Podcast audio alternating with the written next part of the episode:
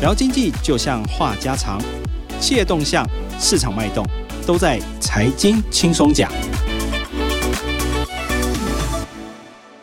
各位听众，大家好，欢迎收听由静好听与静周刊共同制作播出的节目《财经轻松讲》，我是副总编辑曹以斌。这礼拜哈，我们要介绍一个人，这个人在科技业界应该蛮多人认识他，他是宏基的董事长陈俊盛。那我们这一次由我们的记者星汉。来专访他，我们马上请星汉跟大家打个招呼。嗨，大家好，我是财经组的记者星汉。这次星汉啊，专访到同期的董事长陈俊胜。最近大家有看新闻的话，应该都知道哈，因为整个电脑产业从去年到今年，其实都蛮惨的。不少的大厂，Dell 啊、HP 啊、Lenovo 啊，或者是台湾的华硕，都传出说要裁员的消息。整个科技业界目前的状况比较差的就是 PC 产业，反而这个宏基看起来哈，状况是其中比较好的一家公司。那我们也透过这一次机会跟陈俊盛做了一个专访。那我们马上请星汉来说一下，我们这一次专访陈俊盛，他跟我们。我们到底谈了什么？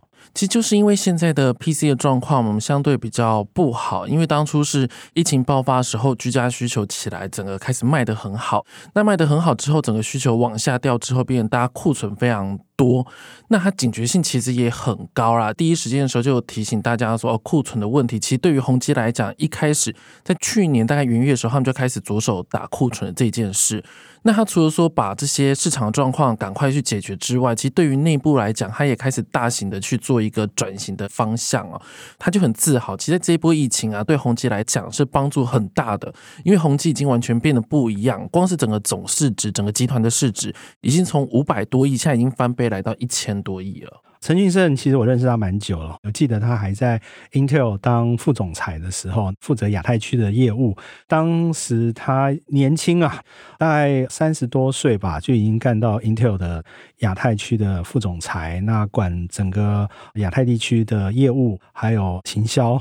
后来他又去了台积电，当然我们也知道他曾经在张忠谋底下是唯一一个没有博士学位的副总裁。这是大家可能不知道哈，整个台积电在过去的副总，你要干到副总都必须要有博士学位，他是当时唯一一个没有博士学位的副总裁。后来他当然就是在两千零八年之后离开了台积电。好，那后来应宏基董事长施正荣邀请加入宏基，先担任执行长，然后后来在二零一四接董事长。那我相信这一次在专访的过程中，大家都会很好奇啦，整个目前 PC 市场的状况到底是如何？他自己怎么看这个问题？其实他这次聊的主要会比较偏向在宏基本身的上面，因为上半年他的说法是对下半年比较没有那么乐观呐、但对他来讲是现在改为稍微乐观，原因在于是宏基自己内部的订单来讲，在五月中旬的时候到了一个谷底，下旬之后开始就往上了，所以他对于下半年是相对乐观的。嗯，其实我前阵子看他受访的时候，其实有提到啦。就以目前整个 PC 产业的状况来说的话，因为整个欧美的通膨的问题还没有解决，第二个就是经济景气还没有触底啦。整个欧美加上最近这个中国大陆的景气，其实也是疫后的复苏不如预期，所以整体的这个对 PC 产业其实还是算是惨淡经营。那前阵子我跟 PC 产业的一些算是朋友在聊天的时候，他们提到了，其实有一个最大的问题是说，当别人的库存还没有消掉之前，哈。还是有问题啦，只要有库存就会杀价。如果杀价的话，消费者哈就会有期待。那如果在这样的状况，反正还会再更便宜，我就稍微晚一点再买。第二个就是说，我现在也不急着换电脑，所以整个 PC 产业其实还是算是比较差一点。不过它。既然已经说有所谓的谷底到这个情况出现，其实是可以期待的啦。那除了 PC 之外，我们看到宏基这几年其实有很大的转变。大家如果有观察到的话，它其实宏基已经不止卖 PC，我记得它还卖什么空气滤净器。包含还卖什么运动饮料啊，这个机呃对机能饮料，他其实做了很多新的东西。那这次专访中，为什么他要这样做？他到底想什么？大家很好奇。宏基的转型跟这些传统的 PC 厂商，尤其像台湾有另外一家华硕哈，其实最近也传出就是说他们状况不好，可能会有裁员的讯息。当然他们也否认了。不过整个状况来说，宏基跟华硕就是一个对比组。那他怎么去走出不一样的路？他自己怎么看？要怎么做大宏基，让他整个宏基的路更有前景？他自己怎么看？因为其实 PC 啊，它是一个很成熟的产业，所以相对它竞争也比较高，那相对毛利也就比较不好。其实在这几年，我们摊开它的财报，可以发现到宏基的它的毛利大概就维持在十一趴左右。以现在来讲，现在需求衰退之后，它的毛利衰退到十趴，等于是减一趴。对他来讲，他已经很自豪，他说至少的衰退幅度没有大家来的那么大。那另一方面，他为了要让整个集团壮大的关系是，那我以这个十趴、十一趴来当一个基础，我要去发展我新的事业，我任何一个事业都要高于这个标准，那我就可以去支持他去做创业，变成一家公司。那这么做的一个原因是，当这个 PC 本业状况他已经知道大概就这么样子了。那这情况之下，当整个风吹草动的时候，我 PC 受到一个重大的影响时，我公司是不是营运还有整个方向就会受到打击？那如果这时候我有不同的公司，像他就点名说，哦，接下来他看好就是资安啊，还有像 AI 啊这两个。他说这两个现在整个趋势起来之后，我 PC 就算受到影响，对我集团。来讲没有那么大的冲击，因为像目前对他手上子公司有挂牌的，总共加起来有十家。他就讲，如果一家出了状况，市场不好的情况下，至少还有九家公司的生意是不会受到影响的。其实他的概念很清楚，就是我们常讲鸡蛋不要放在一个篮子里啦。那其实我们可以看到，就是说有一些厂商他过分的把他的营收好都放在一家客户或者是一个产业的时候，当这个产业出现很巨大的变化，就可能让一家公司的业绩哈，马上衰退个三四成，这其实对于他们公司的营运是有很大影响，所以才会有那么多科技公司要裁员。第二个就是说，当他有这种不同的环境，可以创造不同的市场的时候，每一个市场都不可能同时衰退啦。他的想法是这样，他有没有仿效哪些已经成功的企业，或者是他有没有一个他山之石可以攻错？嗯，他就有提到说，其实他一直在想的是，宏基历经这么多的波折，到底要怎么变成一棵常青树？那他其实没有在台湾找借镜，他其实到国外邻近的像日本啊、韩国这几个地方去找。那他找到就像 LG，他过去做面霜起家，他其实只是一家化工厂。可现在我们可以看到 LG 啊，它的营运范围非常大，其实有金融、有家电，甚至加油站、钢铁等等的。他的想法就是，宏基以后要变成这个样子，是我虽然我的本业就是 PC，可是我要慢慢的去扩张我的事业的版图，让整个公司的科技版图事业变得更茁壮，甚至可以避免掉市场上的风吹草动。那还有另外一家就是雅马哈，那雅马哈他当然谈的比较多啦，因为他在台积电的时候就是台积电的客户了。那现在其实他在当宏基的董事长，其实宏基也是有买雅马哈的原料啦。那所以其实他就提到说，他主要借鉴的。企业就这两家，其实他提到这两家，我们看到就是邻近的国家里头比较强大的企业啦。LG 我们也知道，就是说在电视上常看到 LG 的电视或者是冰箱、冷气机啊这些家电哦。那像韩国大企业 LG 算是其中一个大集团啦。其实它是横跨很多产业，大概二十几个产业。雅马哈我们大概比较清楚的，可能就是说它在电子琴这些音乐产业里头会比较有这个。目光的焦点，其实哈，雅马哈在日本也是一个半导体的提供商，很多的晶片也是由雅马哈，甚至原料的部分，那这些东西都是让一个公司长多只脚啦。当一个脚垮的时候，就是说我们一个椅子有四只脚，当一个脚垮了之后有三只，我还可以站着。假设我有二十只脚的话，我断了一只也没关系嘛，其他十九只脚还可以稳稳的站着。我觉得他这个东西是效法的蛮正确的。那你刚才也提到说，哎，他现在已经有十家的挂牌公司，那他怎么样去操盘这盘棋哈？那他自己对这些公司有没有他比较看好，算是明日之星的公司？其实他现在手上的应该讲说是一家是宏基，但有九家是子公司的概念。这些子公司都是从宏基原来的事业一个一个去独立出来的。那如果说他比较看好，就刚才提的资安啊，还有 AI 的这一块。那比较有趣的说，其实资安这一块，安基资讯这一家，并不是陈俊正他自己所掌舵的，他其实是施正荣创办人他的儿子来做掌舵。其实。表现的还蛮好，去年的营收啊，不只是破亿，甚至来到一点五亿多，其实非常的惊人。那其实现在治安大家都知道诈骗非常的严重，甚至政府也一直喊出说治安即国安呐、那其实，在这个情况之下，国内的对于治安需求人才啦，非常的急缺。所以其实思宣会他也非常的聪明，其实去年他就成立一个安基学院，就是我开始去培养这样的治安的人才。所以他有提到说，哇，其实我现在的治安的人才非常好用，只要培养好之后，像金融业啊，就会立刻花大笔钱来把它挖走，就变成自己的员工。那另外一家就是宏基资讯，其实就是陈俊生他自己掌舵的，他。比较自豪的是说，因为去年开始 ChatGPT 很红嘛，那甚至今年开始大家都在谈 AI，那他就说，其实这家公司还赶上了这一波。我现在手上握有 ChatGPT 的企业版，甚至我已经打到我的半导体的客户里面，等于是对他来讲，他这个还有一个很大的利基点在于是 AI 起来之后，他甚至可以带动回来我的本业 PC 的需求，因为他就有提及这几年 PC 状况不好，很大的原因是大家开始都用智慧型手机在工作了，这些以前是可以。取代 PC，可未来当 AI 的应用需求越来越大的时候，其实手机就没办法支应那么多，你可能就还是要回来到 PC 的部分。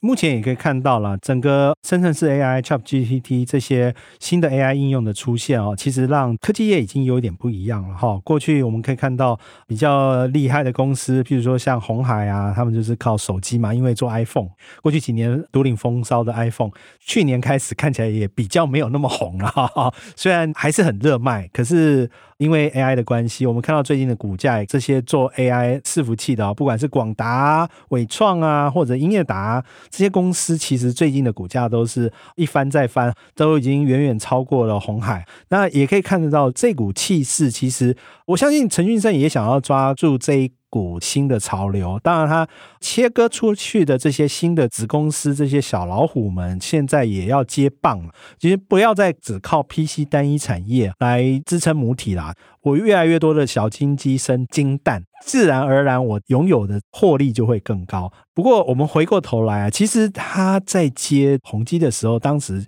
状况蛮惨。PC 产业那时候算是最惨淡的时候吧，那是二零零八哈，主要是我们刚才提到 iPhone 起来之后，大家开始从 PC 转到智慧型手机或者使用平板啊，整个这个 PC 产业在过去这十几年其实也是有蛮大的起落，尤其是他当初接的那个时候的 PC 是最惨的时候，我记得那时候宏碁还两度换董事长。就连施正荣，那那时候他已经七十岁，还要回锅回来当董事长接执行长。其实那时候他被施正荣找来接这个宏基的时候，那时候宏基是蛮惨的哦。那时候一年好像要亏两百多亿吧，我印象中啊。那这十年来，他到底是怎么样去让宏基？因为宏基当年也是不错啦，全世界做到第三大的 PC 厂商。因为一个 PC 产业的一个算是低潮期来，让他被打落谷底，他怎么？就这家公司，他有怎么说吗？嗯，基本上是二零一三年底，宏基状况最差的时候，所以施正荣其实就是一通电话把他找过来。那找来之后，他其实最主要的工作就是在打库存。当初呢，其实宏基有一台笔电，在他的眼里看起来是非常厉害、非常漂亮的一个叫 S 七系列，市场上也有人称它是梅根机啦。但因为它售价太高，它定位大概跟苹果差不多，结果完全都卖不掉。他就发现到说啊，那代表就是我宏基这个牌子根本就卖不起这个价格，我的品牌价值实在太低，低到人家不愿意买那么贵的商品。所以其实他上来第一件事就是，我先把我品牌价值拉高，我价值拉高，我才能做其他的事情。所以它价值拉高的方式是我干脆就直接切入电竞的那一块，因为电竞的那一块啊，不只是单价比较高，它毛利相对也比较好。所以他为了要杀进去啊，他就发现说，哦，完蛋了，我又慢了一步了，因为市场上的电竞对手实在太多，所以他就出奇招，他就直接很直白讲，那就是一个非常瞎的产品，我一个超大台的一个笔电，然后呢，里面呢还有装了五支的风扇，甚至我机身盖起来之后像一只乌龟，甚至呢必须要用行李箱才推得动，因为一般的电脑袋都无法包进去。那他这个策略当然就是出奇招是成功的，因为他卖三百台，每一台都卖的非常贵，最后是全部都卖光。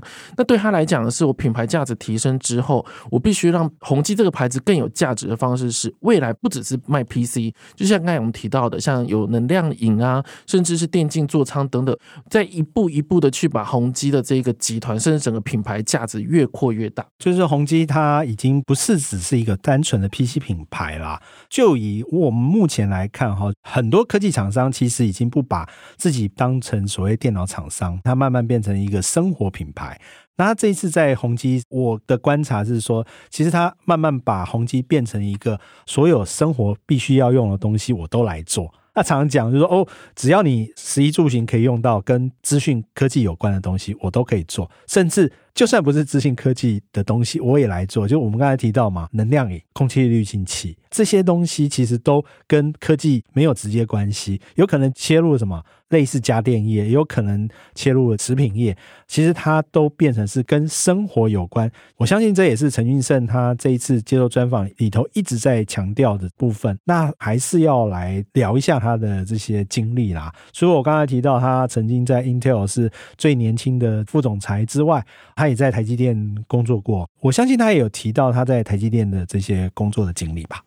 对，他有提到，然后他在采访过程时候啊，他就默默拿出了一张张忠谋写给他的纸条，他就说，其实他从离开台积电一路到现在，对他来讲，只要在没有想法的时候，公司遇到挫折又走不下去的时候，他就说，我经常把那张纸条拿出来看。我就说，那你看这个到底目的是什么？看这么多年没有腻吗？然后说不会，因为我只要看了之后就立刻有想法，我就有冲劲做这一家公司，怎么往前冲？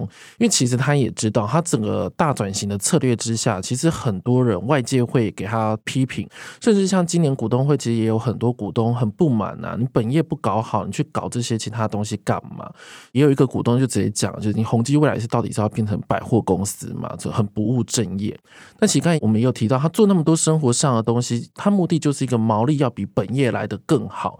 那他也提到，其实现在做的很多的转型过程啊，都是在台积电所学的一些经验。因为他身份的关系啦，他定期都要跟监察人来做报告。那监察人也是还蛮有名，叫做 Michael Porter，他也有跟他讲创业的一个策略之道了，就是说你要做好一个创业，其实你应该要看一下是你到底跟。你的供应商之间到底是买什么？你买设备的方式不一样，买零件也方式不一样。你甚至跟消费者之间到底要怎么做好金流？不论是订阅制啊，或者是买断等等，这些都不一样。只要把这两个基础去搞好之后，基本上我的子公司或者是未来，不论是大家的创业成功率，相对也会高很多。他还蛮鼓励这个员工创业的。他怎么样对于员工在鼓励创业的部分有什么样具体的做法吗？基本上来讲，他就是只要你有想法，我就会支持你。但那个支持你的条件，他就几个是市场上需要的。对宏基来讲，宏基可以做的，再一个很大一个点就是高毛利。他一直强调我一定要高毛利。那高毛利的准则在于是，只要比宏基的 PC 本业好就好。我们稍早提到，宏基的本业大概就十趴左右。你最少一定要高于十趴，你高于十趴，就是对集团以后遇到市场上的波折的时候，才能够帮助本业这里嘛。那他其实不只是鼓励员工，你有想法就可以提出来。这次我们也有发现到，是他其实自己有在秘密培训新的一个创业的人才啦。他的特助其实每年换一次，那所以我也问他说：“你是不是很高压？不然人家为什么撑不住？”他就说：“其实没有啦，基本上就是我要让他们记好公司到底未来怎么发展。那一年时间到了之后，你有什什么想法？你就是去内部创业，那我们可以来进一步讨论。相对来讲，这些人才等于是会长期至少一年时间在他的身边，可以更懂得他要是什么。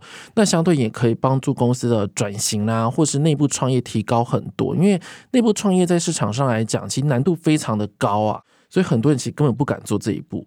当然啊，我们也知道，这个宏基的创办人施正荣其实是一个非常授权的人。他前阵子受访的时候也谈到宏基哈，陈俊盛是一百分的董事长。我相信陈俊盛也应该有对施正荣做一些承诺哈。对于宏基的未来，他有没有给事先哪些比较具体的承诺呢？嗯。他就有提到，其实过去大家所了解的宏基的组织再造啊，都是在死里逃生，每次都在找下一步到底怎么走。他做这么多的努力，还有转型啊等等这一切，他给施先生承诺是，我要让宏基变成一个永远不会倒的公司。换句话说，是要让它变成一个常青树，在市场上任何的波折之下，我宏基都可以稳稳的站在那个地方。我相信施先听到这个话应该很开心哈，毕竟在过去这几十年，宏基三起三落，那现在又在陈俊胜的带领之下，再度又做大了。接下来我们也会持续关注哈宏基未来的发展。我们今天也谢谢星汉来上我们的节目，感谢各位听众的收听，也请持续锁定由静好听与静周刊共同制作播出的节目《财经轻松讲》，我们下次见喽，拜拜。想听就在静好听。